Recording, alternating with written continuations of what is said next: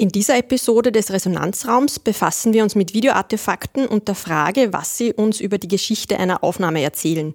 Mein Name ist Christina Linsbuth und meine Gesprächspartnerin ist Marion Jax.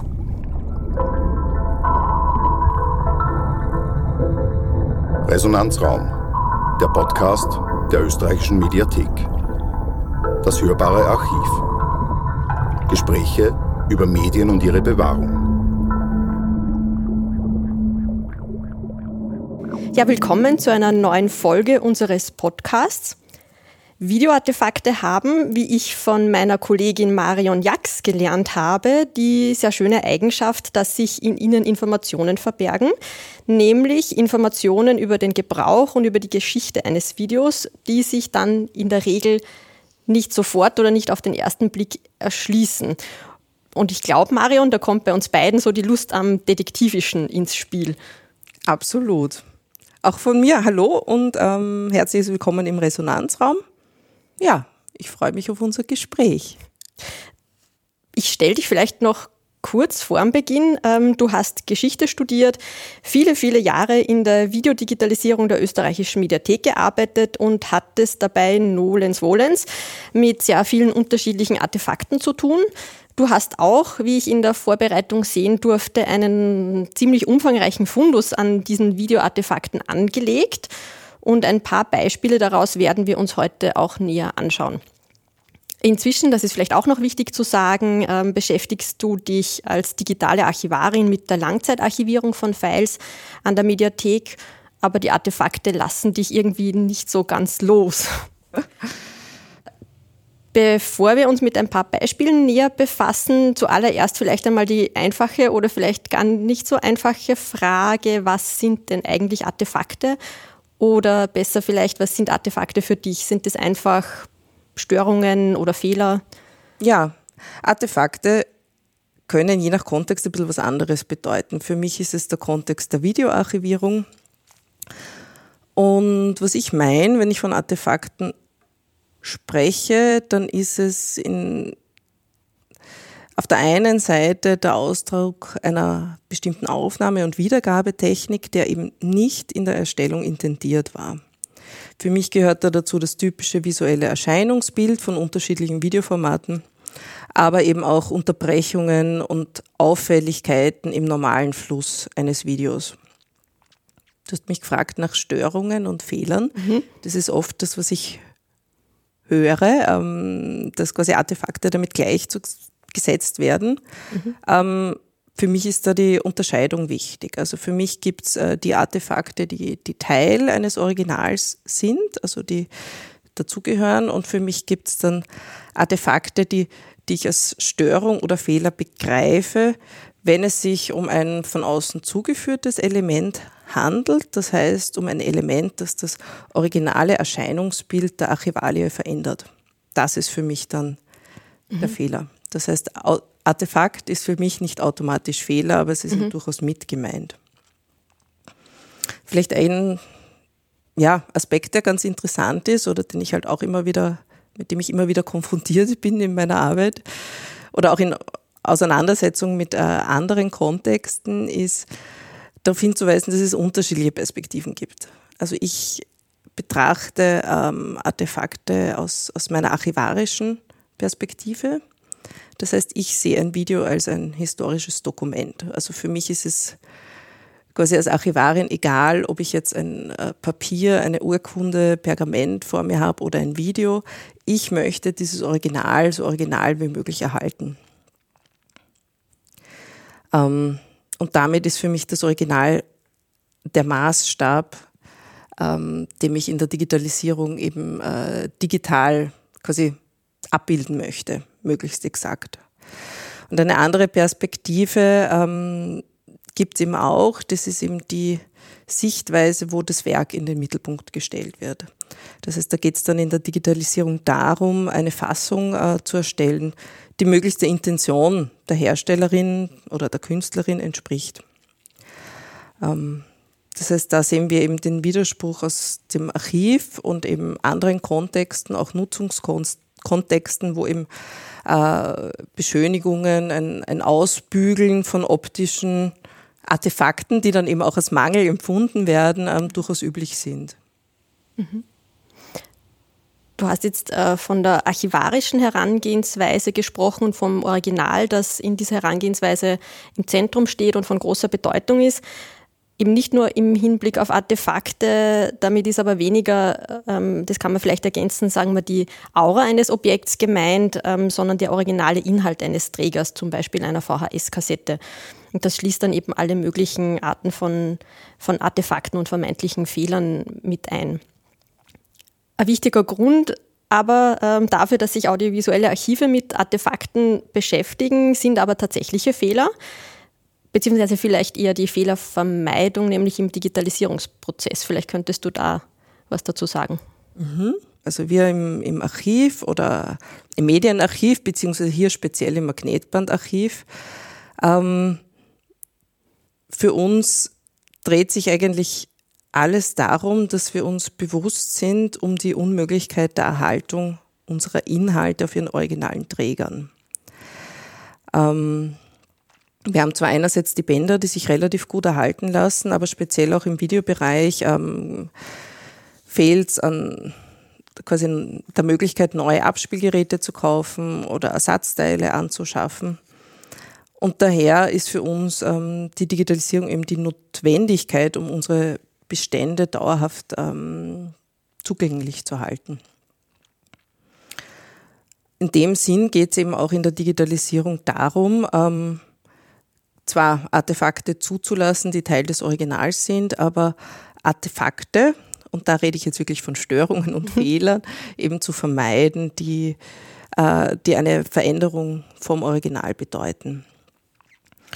Ähm, das ist halt immer ein, quasi, da geht es halt auch um den Versuch. Also nicht immer können alle Artefakte quasi ausgeschlossen werden oder es kann eben zu bestimmten, oder es gibt vielleicht Bestätigungen am Band, die, die sich visuell ausdrücken. Äh, und da gilt es eben dann, das zu dokumentieren, um eben das auch zugänglich zu halten für eine spätere Quellenkritik. Das heißt, für mich ist im Wesentlichen die Referenz immer das Original und die Kernfrage in der Digitalisierung ist für mich, wenn ich eine Auffälligkeit sehe, ist das jetzt Teil des Originals mhm. oder ist das in der Wiedergabe entstanden? Und dann geht es darum, wenn es Teil der Wiedergabe ist, wie kann ich das ähm, quasi vermeiden? Ja, kann ich quasi den, den Rekorder noch einmal reinigen? Kann ich das mhm. Band noch einmal reinigen? Ähm, zum Beispiel, ja. Mhm.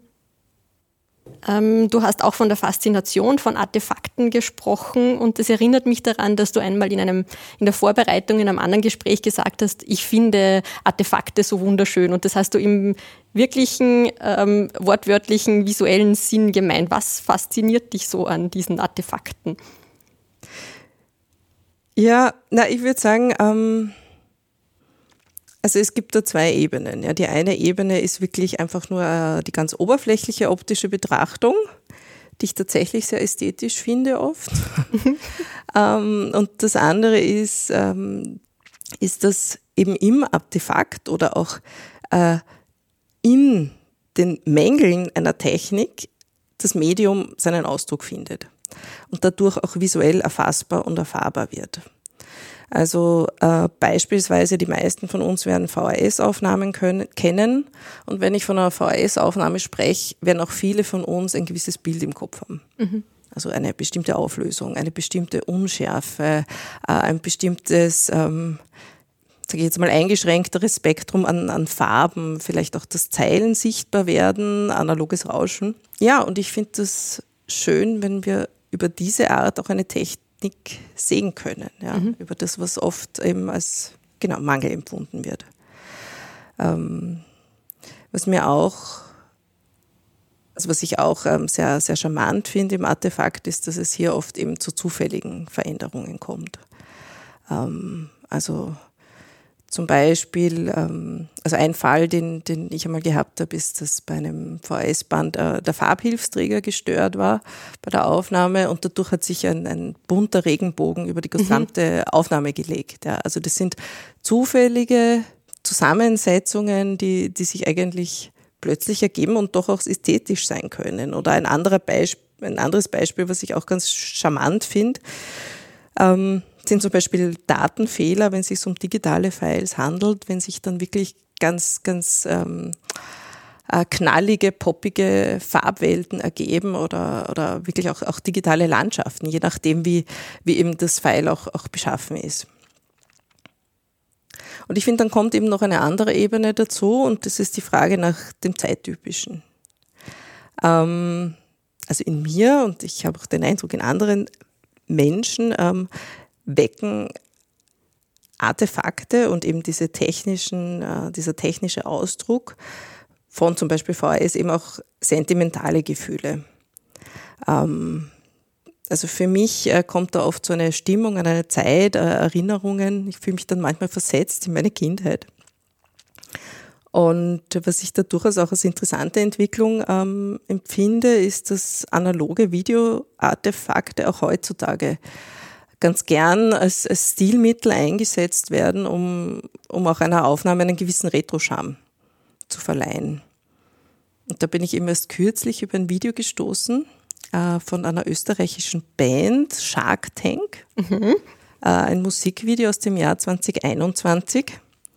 Der Titel heißt Get It Done Live. Was ich lustig finde, ist eine Live-Aufnahme, die eben ganz gespickt ist von, ähm, ja, also Videoartefakten, die an, an VHS erinnern lassen. Also mhm. man hat zum Beispiel ein, ein On-Screen-Display eingeblendet. Ähm, man sieht halt diverse Dropouts und so weiter. Ähm, das Video ist übrigens auf YouTube zu sehen, falls es die, die Hörerinnen interessiert. Ähm, ja, ich meine, was ich mir da denke, ich, ich teile die, die Ästhetik und ähm, schätze das auch sehr und finde das auch irgendwie nett, dass das heute noch eine ähm, Verwendung findet. Äh, also für mich als jemand, der, der sich halt wirklich mit Analogtechnik beschäftigt, also ich bin dann manchmal so ein bisschen zwiegespalten. Also es kommt mir manchmal ein bisschen unauthentisch vor und es ist halt oft sehr, ähm, habe ich halt den, ja, es ist halt fabriziert mhm. und das sieht man auch. Und lustig finde ich halt auch, dass, also ich habe dann im Zuge dessen ein bisschen recherchiert und äh, habe auf YouTube halt diverse Tutorials gefunden, äh, wo es darum geht, einen VHS-Look mit seinem Schnittprogramm eben in, in die Digitalaufnahmen reinzubringen. Und das habe ich ganz witzig gefunden. Und was mir auch besonders gut gefallen hat, weil wir jetzt eben über Nostalgie gesprochen haben, war, dass ich diverse nostalgische Einschlafvideos mit analogen VHS-Rauschen ähm, gefunden habe.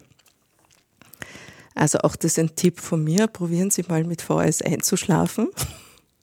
Wir werden jetzt ein paar Sekunden VHS-Rauschen einspielen, um uns ein bisschen auf das Analoge einzustimmen.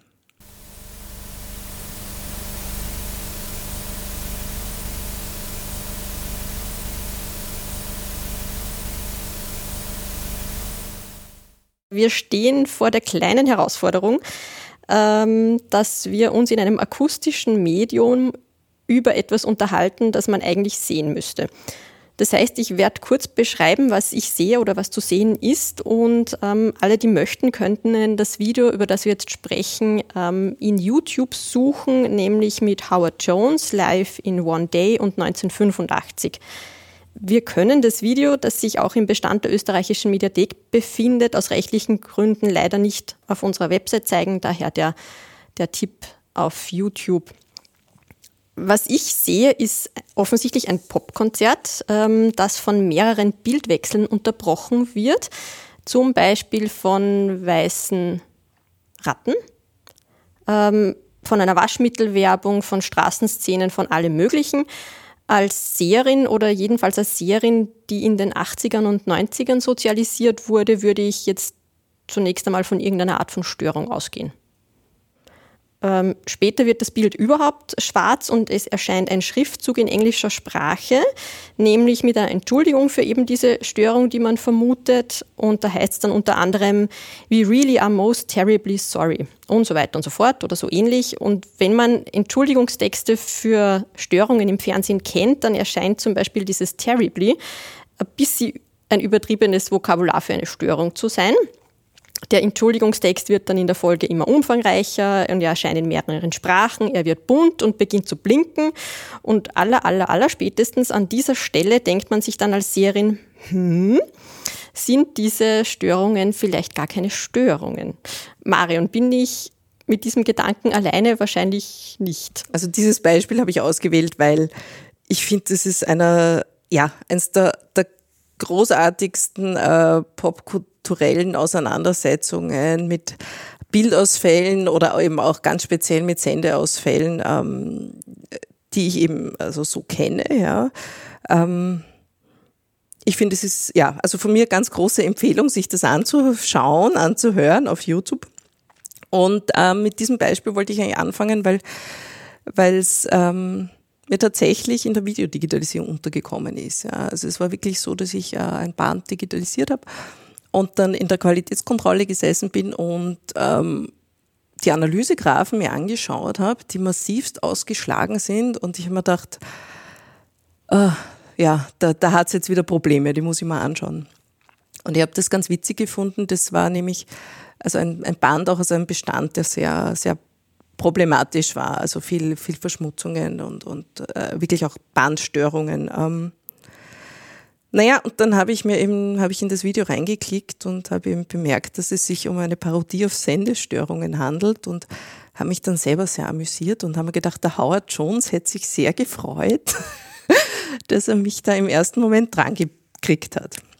Also ich finde, das ist ein super Beispiel dafür, ähm, wo eben wirklich mit der Kulturtechnik Video und eben dem analogen Fernsehen, was ja damit so eng verwoben ist, ähm, gespielt wird, wo das so, so überspitzt dargestellt wird und eben wir sind da wieder bei der Nostalgie. Also es erinnert mich halt wirklich ähm, auch an meine Fernsehvergangenheit, also wo ich teilweise immer als Kind noch mit der Antenne in der Hand herumgelaufen, also oder geschlichen bin auf der Suche nach einem besseren Te Fernsehempfang und dann eben auch, wie sehr, oder dass ich eine gewisse Erleichterung verspürt habe, wenn es dann wirklich eine Störungseinblendung gab, weil ich mir dann gedacht habe, okay, ich kann aufhören, nach einem besseren Empfang zu suchen.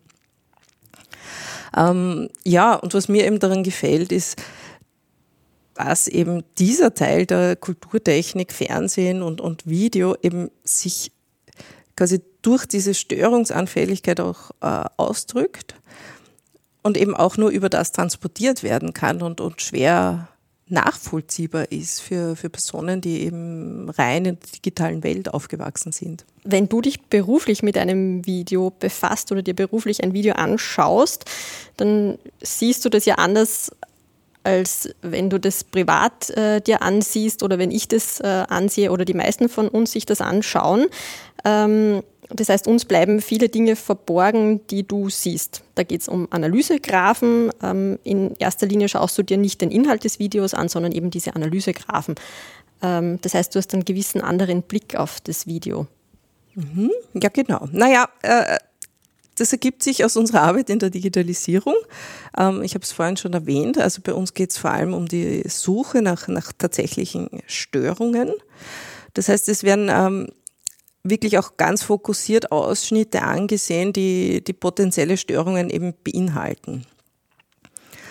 Ähm, genau, also man kriegt vielleicht so am Rand äh, ein bisschen mit, so worum es geht in dem Inhalt, aber der Blick ist einfach ein ganz, ein ganz anderer und eben ein fokussierter, also quasi ein auf Störungen fokussierter Blick.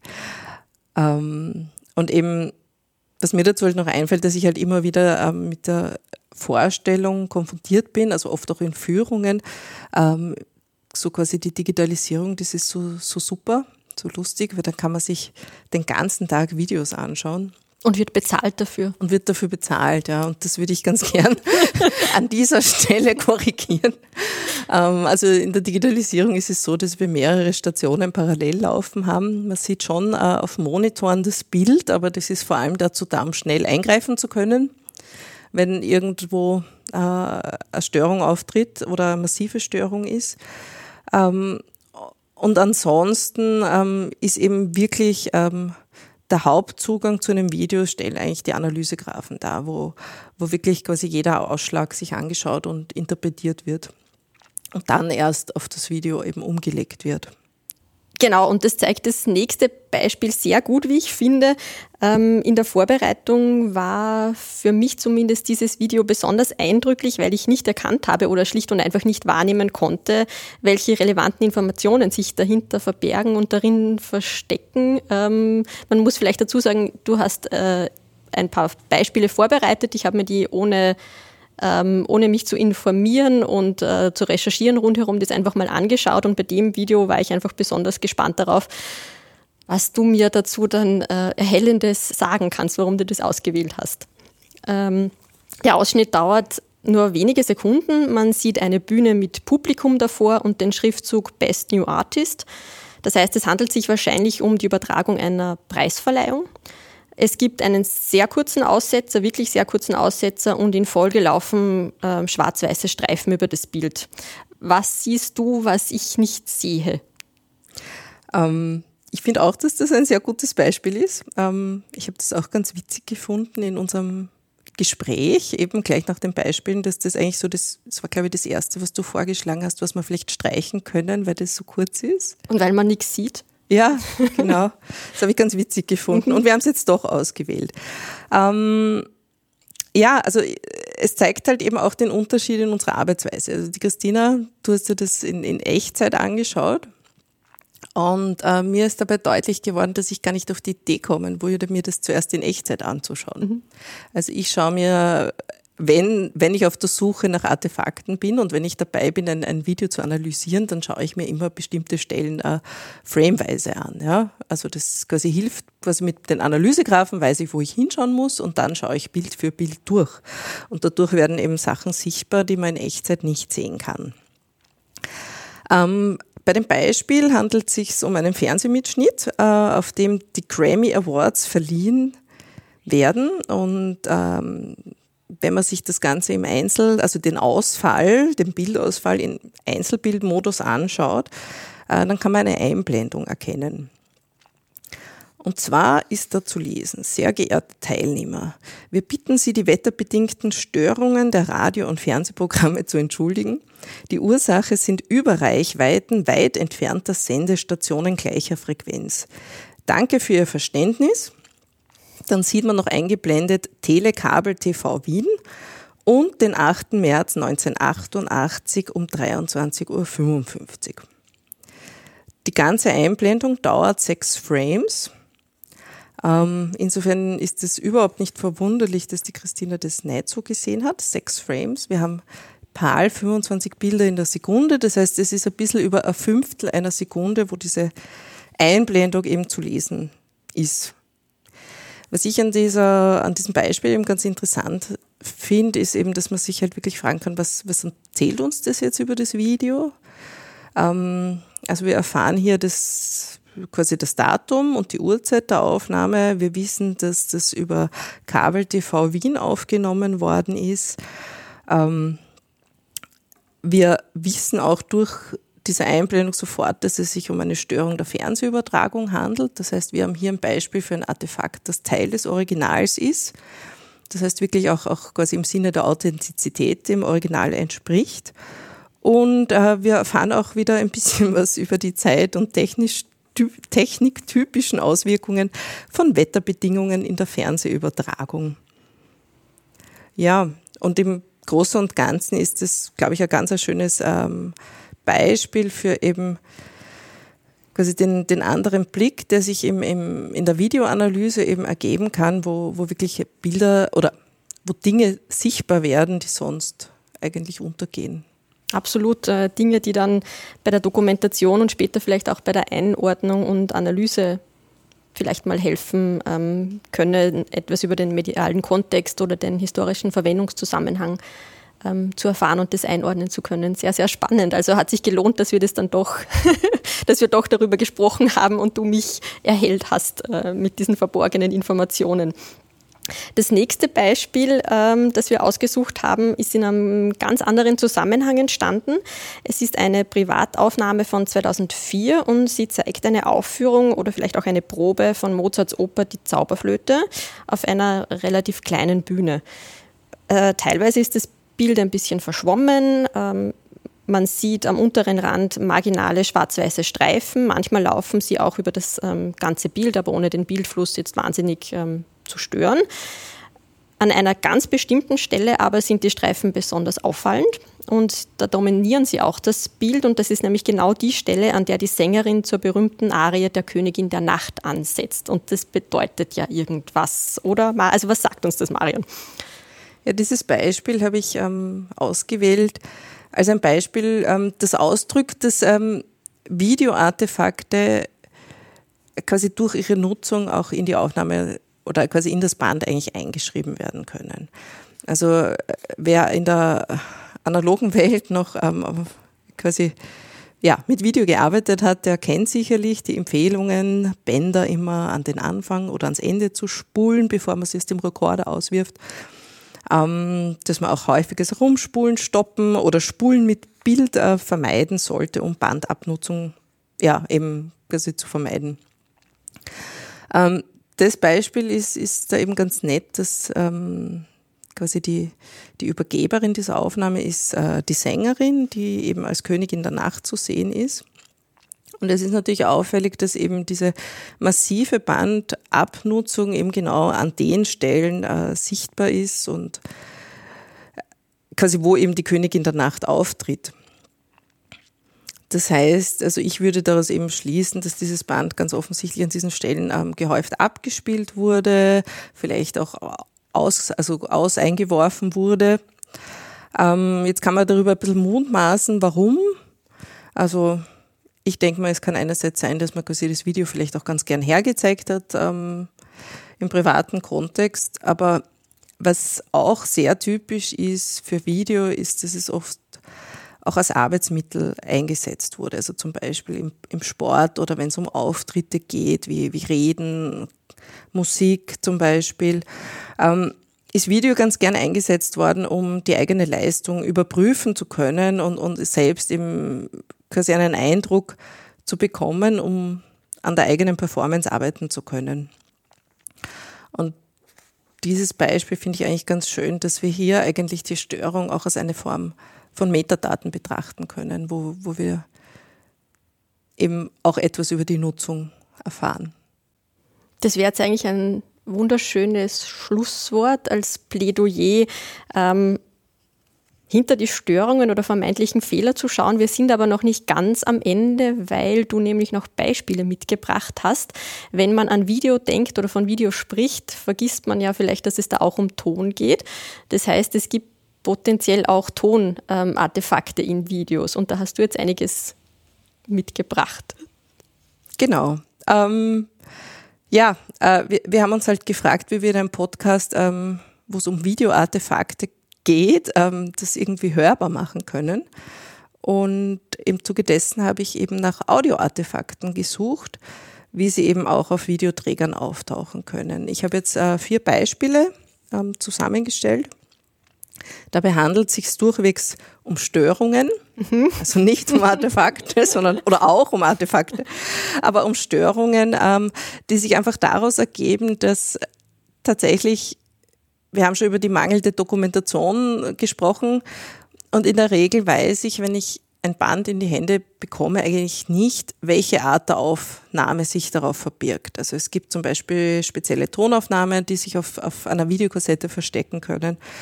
Ähm, das heißt, die Erstaufnahme ist immer so eine Good Guess, quasi ein erster Versuch und hier sehen wir eben ein paar Beispiele. Beispiel eins ist eine Audioaufnahme einer Radiosendung auf ein, also quasi als Longplay-Aufnahme auf VHS abgespielt von einem Profi-VS-Gerät, das nicht Longplay-fähig ist. Beispiel 2, eine Multi-PCM-Aufnahme im Digital Audio-Video-Verfahren. Das ist eine reine Sechsspur-PCM-Tonaufnahme auf einem Hi-8-Tape, auch abgespielt auf einem Rekorder, der eigentlich sich ein Video erwartet und nicht Ton. Beispiel 3 ist eine Digital 8 Videoaufnahme wiedergegeben auf einem Hi-8-Player. Und Beispiel 4 ist wieder eine Radiosendung Longplay auf VHS. Und jetzt wollen wir aber wirklich hören, wie sich das anhört.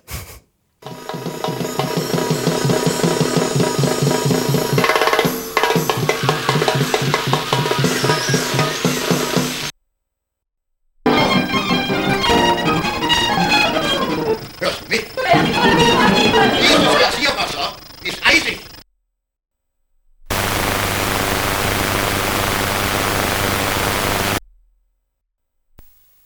You want to be near.